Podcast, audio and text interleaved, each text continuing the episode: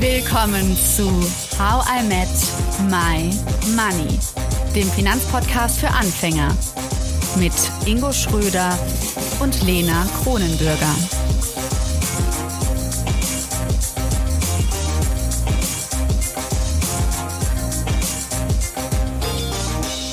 Hallo Ingo. Hallo Lena. Unser neues Format Geldgeschichten geht heute in die zweite Runde und deshalb begrüße ich jetzt Nikolaus Jilch. Hallo Nico. Hallo Lena, hallo Ingo. Hi Nico, grüß dich. Du arbeitest als wissenschaftlicher Mitarbeiter beim Think Tank Agenda Austria und bist Finanzjournalist. Und der Name Agenda Austria, der verrät es ja schon ganz gut. Du schaltest dich gerade aus Österreich dazu. Ganz genau. Ich sitze hier im vierten Bezirk, Wieden 1040 äh, in Wien. Ähm, das Wetter ist bedeckt. Okay, wofür steht dieser Bezirk? Was ist da besonders? Ähm, die Pizzeria gegenüber ist sehr gut. Alles klar. Schade, bis, no bis 19 Uhr darf man abholen, nachher nur noch über Miam bestellen. ja, Nico, du warst äh, vor Agenda Austria auch acht Jahre Wirtschaftsredakteur bei der Tageszeitung Die Presse und inhaltlich fokussierst du dich äh, gerne auf die Themen Geldpolitik, Geldanlage und auch digitale Währungen. Und ich habe dich ja äh, nicht direkt als Journalisten oder als äh, Mitarbeiter des äh, Thinktanks entdeckt, sondern ich habe einen Artikel von dir gelesen, nachdem äh, wir in Folge 19 mit der Leonie Ingo, ne, mit der Leonie haben wir mhm. über das Thema Finanzen als Schulfach recherchiert und dann fand ich das so spannend und ähm, unsere liebe Community hat uns auch ziemlich viele Nachrichten dazu geschrieben. Ich habe zum Beispiel von äh, Andreas die Nachricht bekommen, dass er ähm, einen Verein hat, einen gemeinnützigen Verein, der heißt Geldlehrer e.V. Das heißt, das Thema interessiert nicht nur mich, sondern auch äh, viele andere und eben auch dich, Nico. Und in dem Artikel, da gab es äh, eine zweite Unterschrift, die ich ganz spannend fand. Ich lese die mal vor. Geld bestimmt unser aller Leben, aber in der Schule ist Wirtschaft kaum Thema. Das muss sich ändern. Wer kein Finanzwissen hat, wird immer zu den Verlierern gehören. Ja. Nico, inwiefern? Es ist, es ist leider so, ja. Natürlich habe ich den, den, den Gastkommentar, den ich geschrieben habe, sehr, also als, als Mitarbeiter ähm, äh, unseres Thinktanks Agenda Austria und eben auch als, als Wirtschaftsjournalist. Ähm, und das Thema Finanzbildung liegt uns sehr am Herzen, liegt mir auch sehr persönlich sehr am Herzen, ist allerdings natürlich wenn wir jetzt nur über die Schule reden, ist das wirklich nur ein Aspekt. Ja. Ähm, wir wissen aus den, aus den ähm, Umfragen, aus den Studien, dass das Finanzwissen sowohl der jungen als auch der, der alten Menschen sozusagen ähm, wirklich weit ausbaufähig ist. Und das gilt nicht nur für Österreich, das gilt auch für Deutschland, das gilt eigentlich für, für ganz Europa. Ähm, da sind uns, sind uns einfach auch die, zum Beispiel eben die Amerikaner weit voraus. Ähm, wer kein Finanzwissen hat, wird immer zu den Verlierern gehören. Ähm, ja, also im Kopf fängt alles an, nicht? Ähm, wenn du nicht weißt, dass du, dass der der Flatscreen beim großen Elektronikhändler tatsächlich äh, etwas kostet, dass das angebliche Gratis-Handy eben nicht gratis ist, ähm, dass es sich auszahlt, auf die Gebühren zu achten, dass es sich auszahlt, nicht 300 verschiedene Abos jeden Monat zu bezahlen, ähm, dass du einen Urlaub besser nicht auf Kredit kaufst. Ähm, all diese Dinge sind, sind Basis Angelegenheiten, die man erstmal haben muss, bevor man überhaupt zu dem Punkt kommt, wo man sich Gedanken macht über, wie lege ich denn mein Geld an? Ähm, wie, wie spare ich denn für die Pension? Ähm, und all diese Dinge greifen also ineinander. Und deswegen ist meiner Meinung nach ähm, Finanzwissen wahnsinnig wichtig, vor allem, das denkt sich wahrscheinlich jeder äh, zu seiner Zeit, aber vor allem natürlich in unseren sehr hektischen Zeiten, in denen in denen wir zwischen, zwischen ähm, Pandemie und, und, und äh, extrem lockerer Geldpolitik irgendwo gefangen sind äh, und uns etwas einfallen lassen müssen, weil Zinsen am klassischen Sparbuch, das in Österreich bis heute sehr beliebt ist, in Deutschland heißt es, glaube ich, Festgeld, ähm, ja, das, die können wir vergessen. Jetzt, jetzt habe ich mal so eine, so eine ketzerische Frage, vermeintlich aus der linken Ecke. Äh, ich würde jetzt sagen, wer kein Geld hat, wenn ich das so richtig interpretiere oder interpretieren möchte, der gehört immer zu den Verlierern. Jetzt kann man natürlich aber auch sagen, hey, ich kann mich ja auch selbst versorgen, ich kann vieles selbst produzieren, dann bin ich doch automatisch kein Verlierer, oder? Es ist einfach, äh, die Übersetzung ist ein bisschen holprig sozusagen. Ja? Ähm, äh, es, es ist, eigentlich ist es unideologisch am Ende des Tages. Mhm. Ähm, das Geldsystem, das Finanzsystem, in dem wir leben, das ist so etwas wie das Betriebssystem in unserem Computer. Und wenn wir nicht verstehen, ähm, wie man das ausschaltet, einschaltet, ähm, vielleicht die Festplatte ab und an defragmentiert und ein Programm deinstalliert, das man nicht mehr braucht, dann ähm, tut man sich einfach wahnsinnig schwer. Und dann wird der Computer irgendwann ähm, langsam oder kaputt sein. Und, und deswegen ist, ist eben das Wissen über diese Dinge eine, eine Basisangelegenheit, die jeder Mann, jede Frau, jedes Kind irgendwo mitbekommen sollte und sich aneignen sollte. Ähm, wenn ich jetzt tatsächlich mich selbst versorgen kann, ist das wunderbar, aber dann habe ich auch kein Geld, nicht kein Geld, nicht? Dann habe ich offenbar Land hektarweise, äh, wo ich Erdäpfel, also Kartoffeln anbauen kann. Ähm, äh, wenn ich wenn ich gar nichts besitze, dann haben wir in, in, in, in Mitteleuropa, können wir zurückgreifen natürlich auf den, auf den Sozialstaat, der ultimativ aber auch angewiesen ist auf diejenigen, die sich etwas aufbauen und die die Steuern zahlen. Also am Ende des Tages muss netto mehr reinkommen, ähm, als, als wieder rausgeht. Ähm, sowohl auf einer persönlichen als auch auf einer gesellschaftlichen Ebene.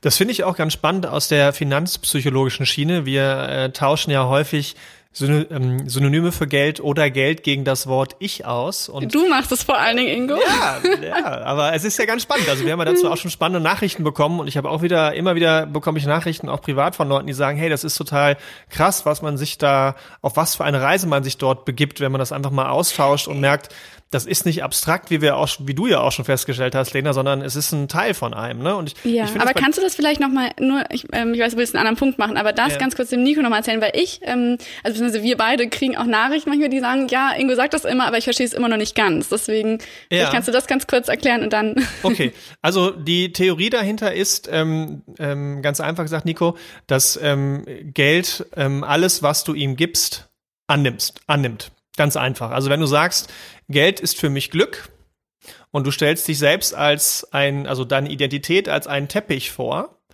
dann gibst du in dem Moment, wenn du sagst, Geld ist für mich Glück, einen Flicken an Geld ab. Und Geld sagt nie nein. Geld sagt, ja gut, wenn du mir das geben willst, dann gebe ich dir vermeintlich Glück oder auch Sicherheit. Mhm. Zum Beispiel. Ähm, das Problem dahinter ist, dass du in dem Moment Glück und Sicherheit abgegeben hast an Geld und es selbst nicht mehr hast. Und die Lösung dahinter ist, indem man das quasi anerkennt, dass das eben nicht das Geld ist, was einem Sicherheit gibt, sondern ich gebe mir Sicherheit, dass ich mir diesen Flicken, den ich an Geld abgegeben habe, glücklich zu sein, sicher zu sein, wieder zurückhole. Mit der Auflösung in dem Beispiel, ich bin sicher mit und ohne Geld. Das ist das, was wir über eine Finanzpsychologin quasi gelernt haben, was ich mit reingebracht habe, die wir auch mal in Folge zwei und drei dabei hatten.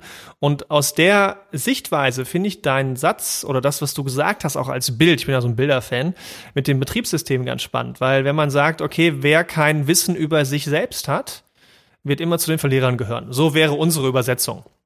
Und das würde ja in deinem Betriebssystembeispiel heißen, dass man bestimmte wichtige Programme von sich noch gar nicht kennt.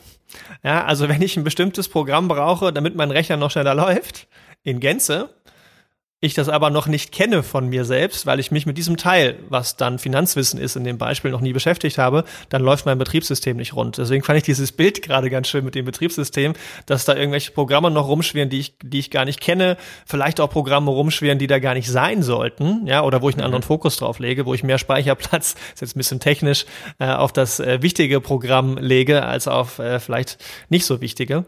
Ähm, und daher finde ich es auch finanzpsychologisch ganz spannend, ähm, diesen Satz mal aus einer anderen Perspektive zu beleuchten. Ja klar, also so, wenn wir jetzt bei diesem, bei diesem Bild bleiben wollen, so wie dieses, dieser Computer oder auch das Handy, das du mit dir rumträgst, einfach ein enormes Potenzial noch hat, mit dem du noch viele andere Dinge tun kannst. Jetzt sitzen wir hier äh, und nehmen einen Podcast auf per Video und, und Audio den wir, den wir ähm, äh, vor ein, einem halben, dreiviertel Jahr vielleicht in der Form gar nicht aufgenommen hätten, weil Corona das uns allen gezeigt hat, was eigentlich diese Dinger können. Und und so ist das nun mal mit, mit allen Dingen im Leben, dass man, wir wissen halt nicht viel, ja. Wir, wir tun so und wir, wir hätten gerne, dass wir, dass wir, dass, dass wir die große Ahnung haben und dass wir uns mhm. total auskennen und äh, ich würde sogar so weit gehen zu sagen, ja, Social Media hilft ja nicht unbedingt, weil es jedem das Gefühl gibt, dass er im Mittelpunkt der Welt steht. Aber das ist dann eher schon wieder philosophisch.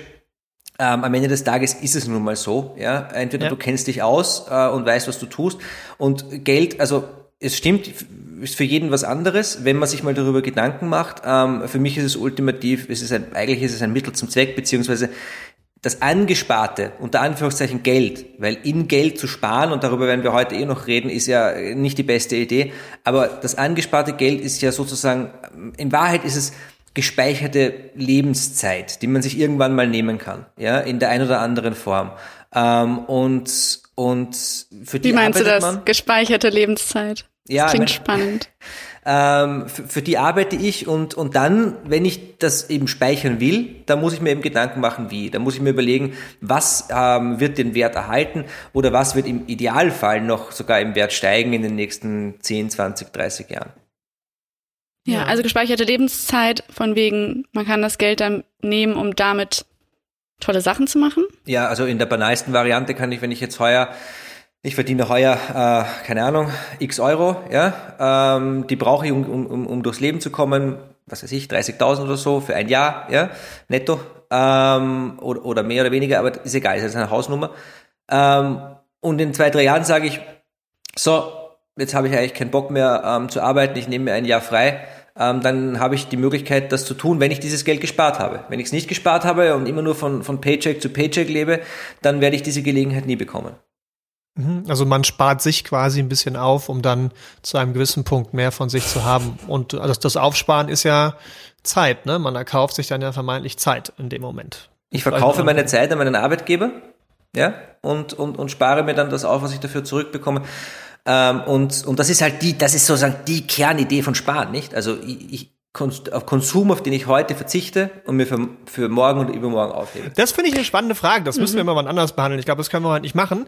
Da würde ich ein bisschen, also mal hinterfragen, ob das die richtige Kernidee ist. Ob Sparen, Aufschub kritisch. und Mittel zum mhm. Zweck ist. Das finde ich, äh, das können wir mal in irgendeinem anderen Teil mal aufleben lassen. Aber jetzt, gerade ist Nico ganz kurz da. Also ich meine, ja. das heißt, würde bedeuten, dass äh, für dich Arbeiten keine Lebenszeit ist.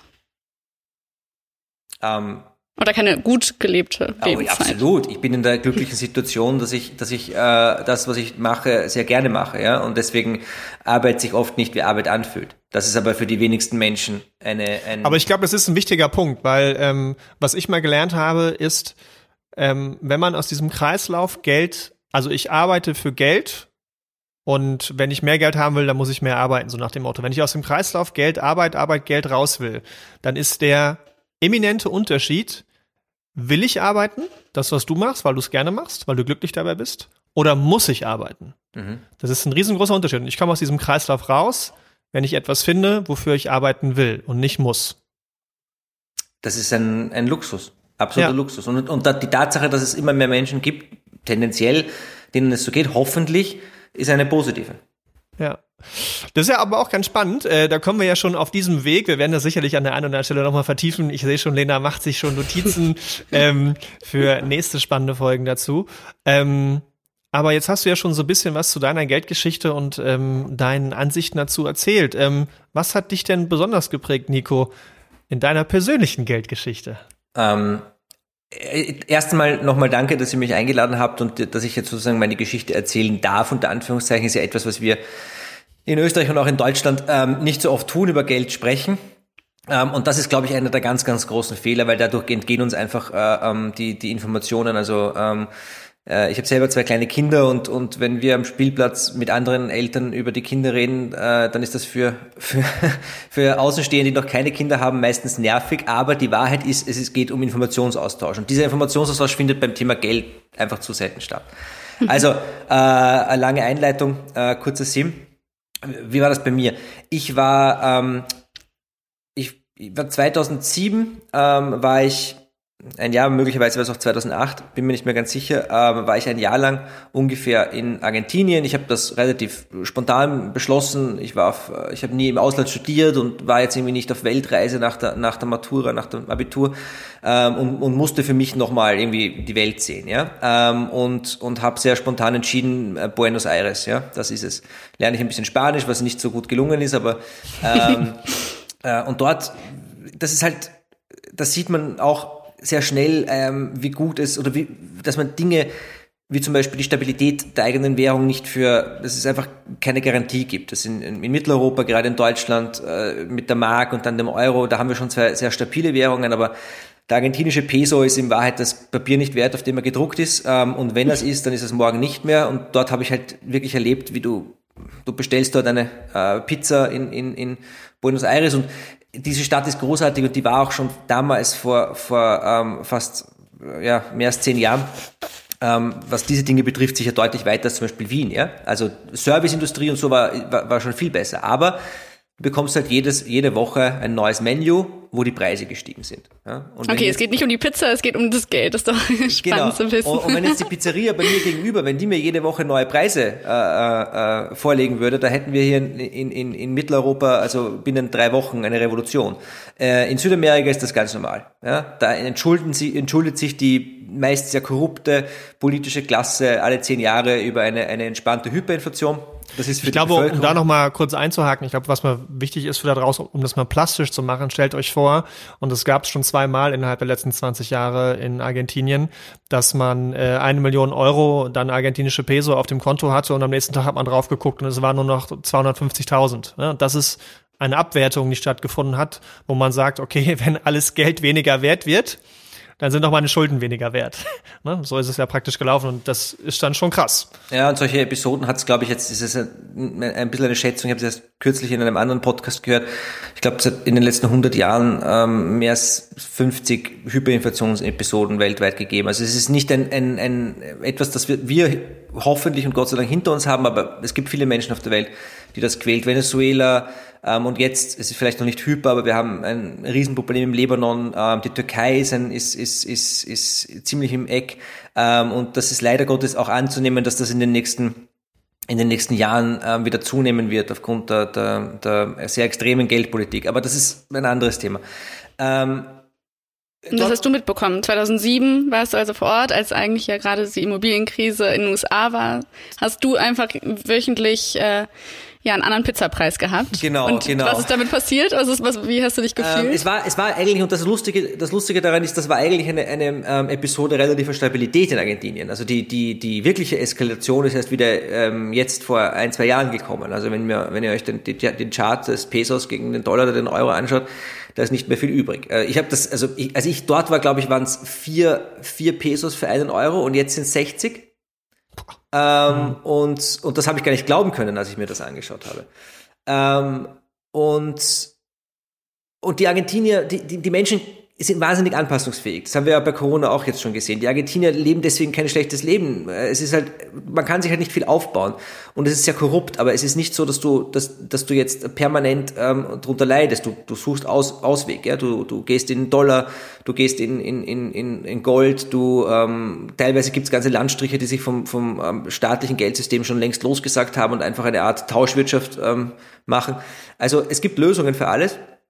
Ähm, und, und ich habe das jetzt, mich hat das jetzt dort auch nicht wahnsinnig mitgenommen, weil ich natürlich als, als unter Anführungszeichen reicher Europäer dort wunderbar gelebt habe in diesem Inflationswelt, weil mein Geld war ja auf einem Eurokonto. Ja? Mhm. Das darf man nicht vergessen. Ähm, und ich war, bin dann eben zurück nach Österreich, ähm, habe da als Journalist weitergearbeitet, ähm, gar nicht so sehr im, im Wirtschaftsbereich und dann kam eben die, die 2010 die Eurokrise und das war eigentlich so für, für mich die, der Wendepunkt, ähm, als Anfang 2010, ähm, als, als äh, Lena, glaube ich, noch äh, in der Schule war. Ähm, Allerdings. äh, und ich eben als junger Journalist, so 27, 28, ähm, äh, gearbeitet habe, ein bisschen was angespart, nicht viel. Äh, das ist ja nicht keine Branche, in der man, in der man ähm, sehr schnell reich wird. Ähm, ähm, und auch mich mit dem Thema Geld eigentlich also bewusst wirklich auch nicht auseinandergesetzt habe, so wie die meisten Menschen es, es in ihrem Leben lang nie tun war dann eben diese Euro-Krise, die Griechenland-Krise ist losgegangen. Ähm, in, in, in Brüssel gab es die ersten äh, ähm, Krisensitzungen und am Sonntagabend, das glaube ich das erste Maiwochenende 2010, am Sonntagabend steht, steht Merkel äh, vor der Kamera und sagt, keine Sorge, unser Geld ist sicher. Und dann habe ich okay. mir gedacht, na, also wenn Merkel sagt, unser Geld ist sicher, dann ist das, dann ist vieles sicher, aber nicht das Geld. ähm, äh, das ist eine Durchhalteparole und am nächsten Tag bin ich erst vor die Tür gegangen. Ich kann mich noch wirklich erinnern, es war sonnig und alles äh, und hab, die Menschen sind einfach arbeiten gegangen und so getan, das wäre nichts. Und ich habe mir, ich hab mir gedacht, seid ihr vollkommen wahnsinnig, wir brauchen, wir müssen Dosen kaufen und, und Taschenlampen und, und äh, bin zur Also Bank. die Aussage hat, von Angela Merkel hat dich so aus der Fassung, also ja, ja also, also gebracht aufgrund von deiner Argentinien-Erfahrung. Ja, ich meine, das, das würde ich jetzt im Nachhinein so sagen. Damals habe ich das natürlich nicht gewusst, das habe ich nicht bewusst gemerkt, ja. Ähm, und meine Bankfiliale, wo ist relativ in der Nähe gewesen, gleich schräg gegenüber von meiner Wohnung. Da bin ich hin, habe gesagt, her mit dem Sparbuch. Ähm, das, das, all, das war sofort leergeräumt und, und Gold gekauft. Ja? ähm, und wirklich also ein Thema, mit dem ich mich zu dem Zeitpunkt noch nie beschäftigt habe. Das war eine reine Instinkthandlung. Ja? Ähm, und ich war wirklich nicht alleine. Also in der Zeit ist ja, kam es ja zu einem regelrechten Boom ähm, äh, bei Panikkäufen äh, bei Gold und Österreich ist da sehr gut versorgt, Deutschland eh auch, ähm, was den Zugang eben zu, zu, zu Gold betrifft. Und das war halt, ist, war halt immer die, die alternative quasi Währung. Ähm, ja, ich bin dann sozusagen down the rabbit hole und hatte dann durchaus Angst vor, vor so etwas wie einer Hyperinflation im Euro. Da bin ich natürlich vollkommen falsch gelegen. Wobei ich muss ehrlich dazu sagen, der Euro hat mir eigentlich nie wirklich Sorgen gemacht, weil er noch sehr jung ist und ich könnte vier Episoden dazu aufnehmen, warum die Struktur des Euro in meinen Augen ziemlich genial ist. Äh, ich bin äh, ein totaler Fan des Euro im Grunde. Also wenn es um Papierwährungen geht sozusagen. Ähm, aber es war schon so, dass das, das Geldsystem damals gekracht hat. Ja. ja, aber das, das ist ja ganz spannend. Ich meine, wir, wir waren ja in einer, in einer Phase, wo es das vor kurzem auch gab. Ne? Also, wo ich Schlangen gesehen habe bei Degussa in München, ähm, allen vorangeführt von, von Markus Krall, der ja auch aktiv in den Medien ist. Ähm, und dort Leute sich Gold gekauft haben und sich eingedeckt haben in Corona-Zeiten. Und äh, du hast es ja beschrieben, ne? dass, dass es Panik, Angst ist. Was denkst du, treibt Menschen in solchen Phasen dazu, solche Geldentscheidungen zu treffen, wie du sie ja auch getroffen hast?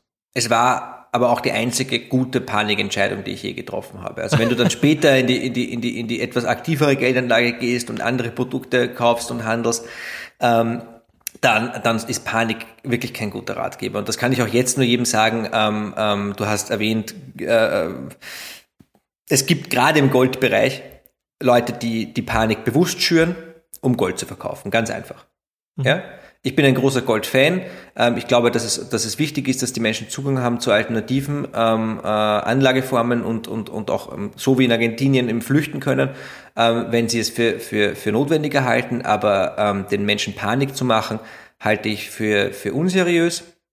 Meine Panik war ja damals auch nicht, weil irgendein Crash-Prophet gesagt hat, der Himmel fällt uns auf den Kopf, sondern weil, weil ich wirklich persönlich so reagiert habe. Ja?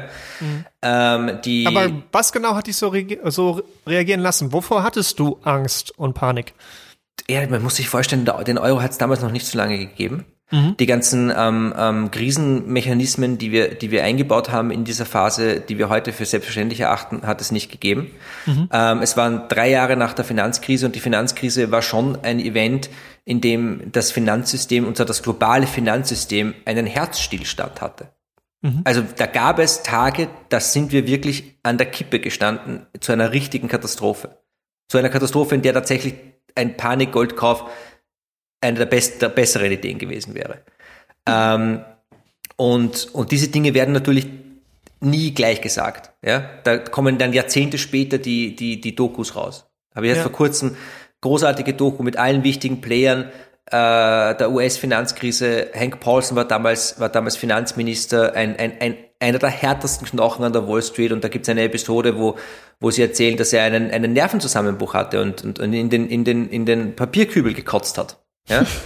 ähm, also gar nicht witzig. Ähm, und, und also man muss das immer im, im Zusammenhang mit der, mit, mit, mit der Zeit sehen und ich würde würd auch sagen, dass die, die Euro-Krise deutlich gefährlicher war ähm, für das Finanzsystem und auch für, für, für Europa als jetzt die Corona-Krise.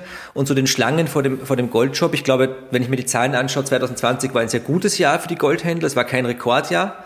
Ähm, wir haben hier ganz guten Zugang. Wir, unweit von hier wird der Wiener Philharmoniker geprägt, ist eine der wichtigsten Goldmünzen der Welt inzwischen.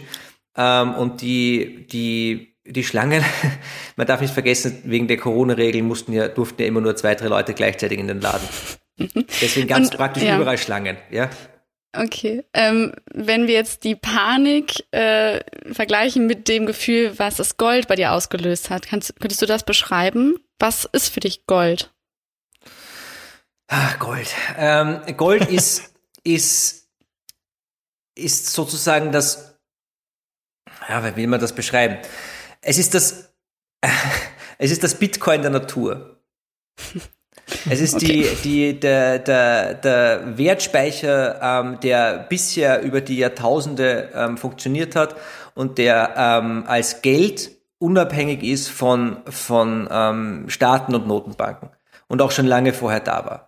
Ähm, das Gold, das ich heute in meinem Safe liegen habe, ähm, oder auch nicht, weil dazu möchte ich im Detail gar nichts sagen, ähm, ist, ist möglicherweise ist, ist möglicherweise durch die Hände von von Genghis Khan oder Napoleon gegangen.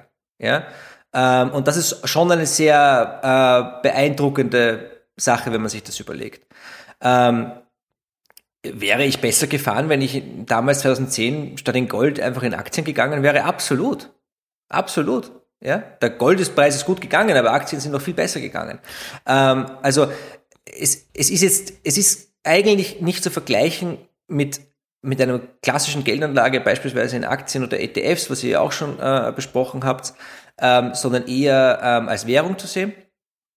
Und, und da einfach eine Alternative zu, zu Euro und Dollar äh, mit gewissen Vor- und Nachteilen, ähm, solange man eben im physischen Bereich bleibt.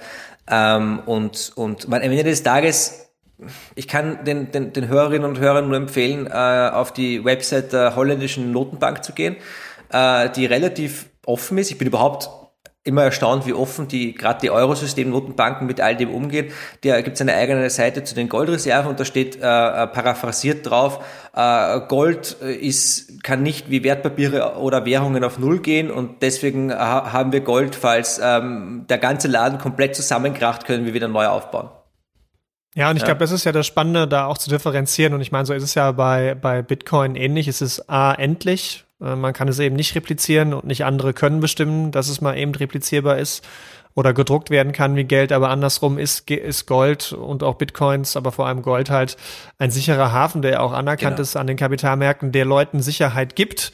Natürlich auch mit seinem Schein, mit seinem Glanz, vielleicht auch in gewisser Weise ein Tücken, ein Ticken Statussymbol und im, und im anderen Bereich dazu ähm, eben natürlich Rendite bringen kann, vor allem in der jüngsten Vergangenheit, aber wenn man das mal historisch betrachtet eben nicht. Also wenn man das historisch mal wirklich sieht, ähm, da gibt's immer so ein schönes Beispiel, ähm, wenn man sich mal so eine alte römische Toga nimmt, ja, was heute ein Maßanzug wäre, dann hätte man damals mit einer alten, also mit mit mit einer ähm, mit einem mit einem Barren Gold hätte man oder oder einer Feinunze. Mit einer, einer Feinunze ja, hätte man sich ähm, eine Toga kaufen können. Und wenn man das heute vergleicht, ja, wenn man sagt, okay, was kostet heute denn so ein Maßanzug? Naja, dann wäre ich bei guter italienischer vielleicht 1100, 1200 Euro und Gold liegt jetzt, was weiß ich, bei 1600 Euro.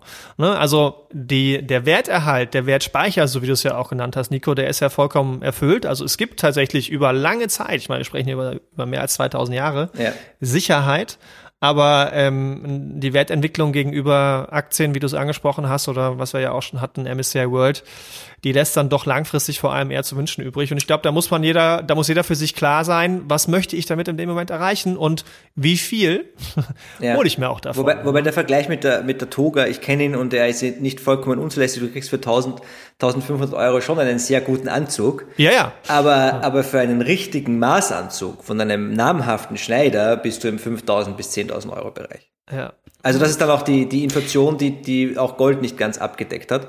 Ja. Ähm, aber, aber die, die, ähm, ja, also wie gesagt, der Vergleich mit, mit, mit Aktien, äh, sogar alle Argumente oder fast alle Argumente gegen Gold, ja, es, es, es, äh, es produziert nichts, ja, es liegt nur rum. Äh, ähm, die sind schon richtig, so wie der Euro und der Dollar auch nichts produzieren, ja, wenn du sie nur auf, auf, auf dem Konto liegen hast.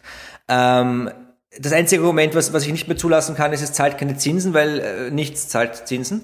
Ähm, deswegen kann man das nicht, nicht wirklich gelten lassen. Ähm, aber die, die, das Wichtigste an Gold ist eigentlich, dass es eben diese Alternative darstellt ähm, zum bestehenden Finanzsystem und eben auch eine Chance bietet. Im, es ist wirklich eine eiserne Reserve. Ich war mehrmals mhm. auch im Goldtresor der österreichischen Notenbank.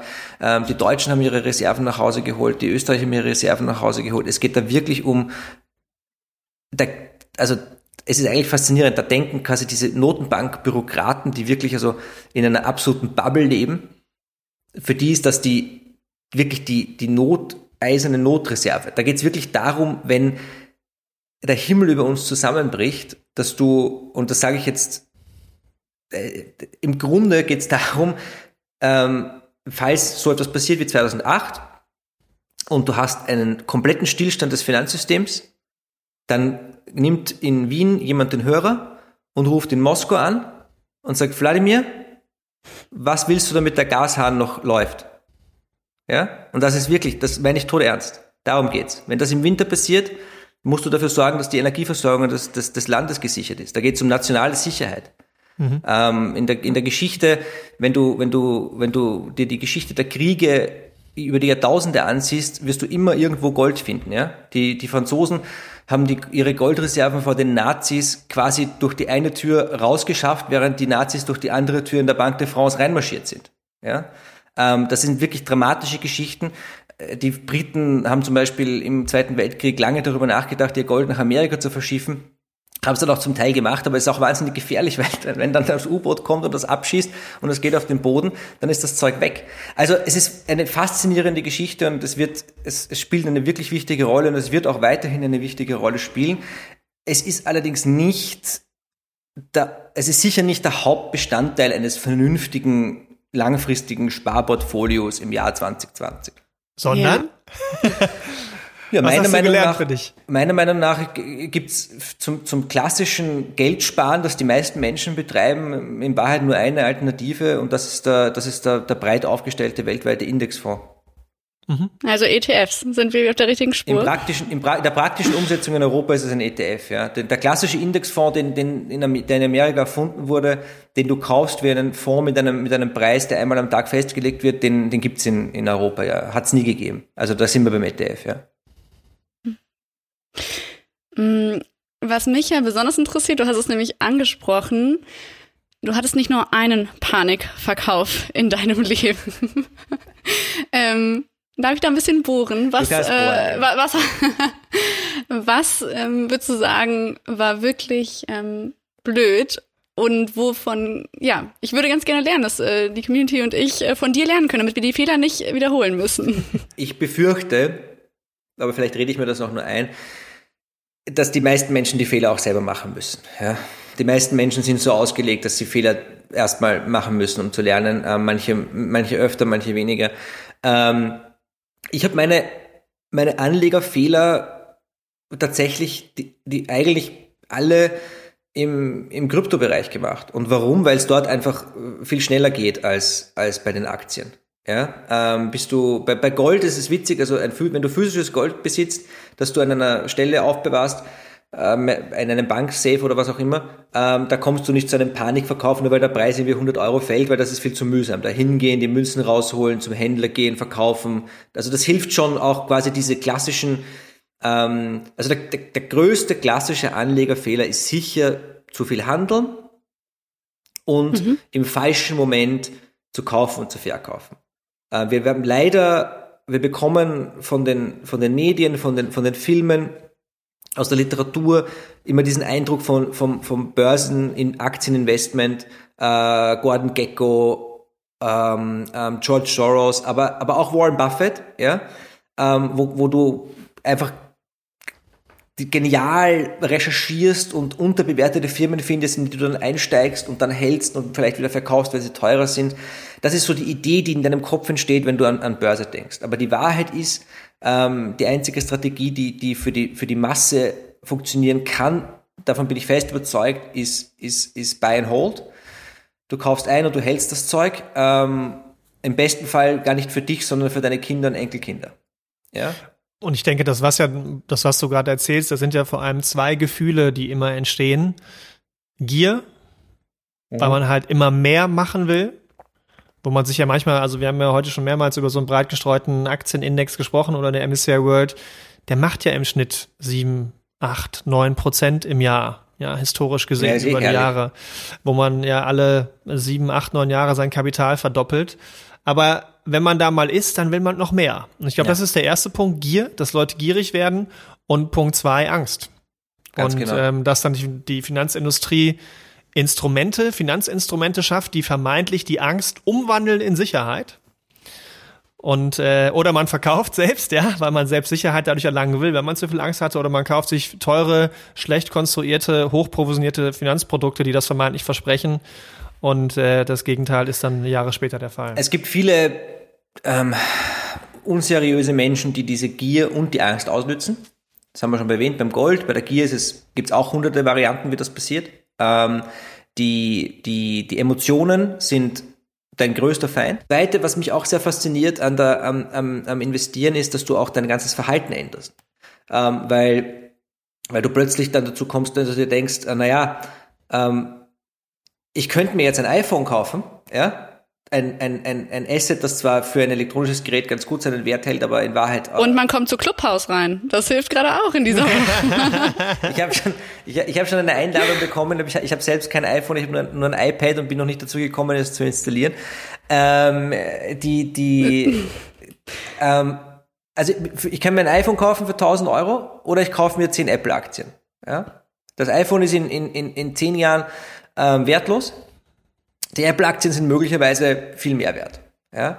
Ähm, und diese, das heißt, du, du fängst an, quasi auch dein Ausgabeverhalten viel stärker zu hinterfragen, weil du, weil du, ähm, du bist fast ein bisschen süchtig danach. Ja? Mhm. Äh, das heißt aber auch, du äh, entscheidest dich jetzt eben fürs Investieren und gegen den Konsum. Ja, ich bemühe mich. Ich meine, ich habe zwei kleine Kinder ähm, und das wird, wird, wird, wird von, von Jahr zu Jahr teurer. Ähm, das heißt, es geht darum, einfach eine gewisse Disziplin reinzubringen. Ja, also wie gesagt, ähm, das ist auch das Problem mit dem Geldsparen ein bisschen, auch mit den Handys, nicht? Auch psychologisch, wenn du, du kannst dich schon dazu zwingen, das Geld zu sparen. Ähm, aber wenn das dann am Konto rumliegt, dann wirst du es auch ausgeben. Ja, dann wirst du irgendwas finden, was du unbedingt brauchst. Und sei es ein neuer Computer oder ein äh, schöneres Auto oder äh, äh, äh Fashion ist zum Beispiel ein klassisches Beispiel.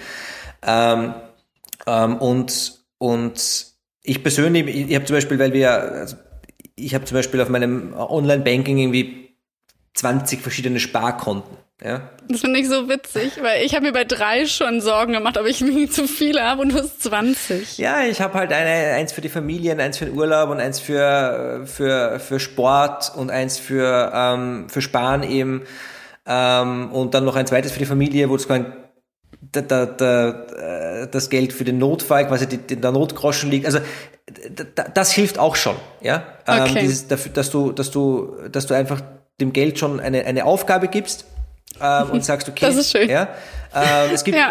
es gibt auch drei. Man kann auch, du kannst auch sagen, ich habe das, das, das Konto für die laufenden Ausgaben, das Sparbuch für die äh, für die Zukunft und das, ähm, das Spaßkonto quasi für alles, was ich mir leisten ja. möchte, aber eigentlich. Das habe ich jetzt. Ich, ich gebe dem ja, genau das so habe ich es gemacht. Also ich habe äh, meinem gelernt. Geld die äh, genau das äh, die Aufgabe gegeben, Spaß zu haben. Und äh, ja, danke Nico auf jeden Fall. Ich bin froh, dass du das auch so jetzt, siehst. Ja, jetzt musst du nur noch raus aus dem Lockdown, damit du auch eine Gelegenheit dazu findest.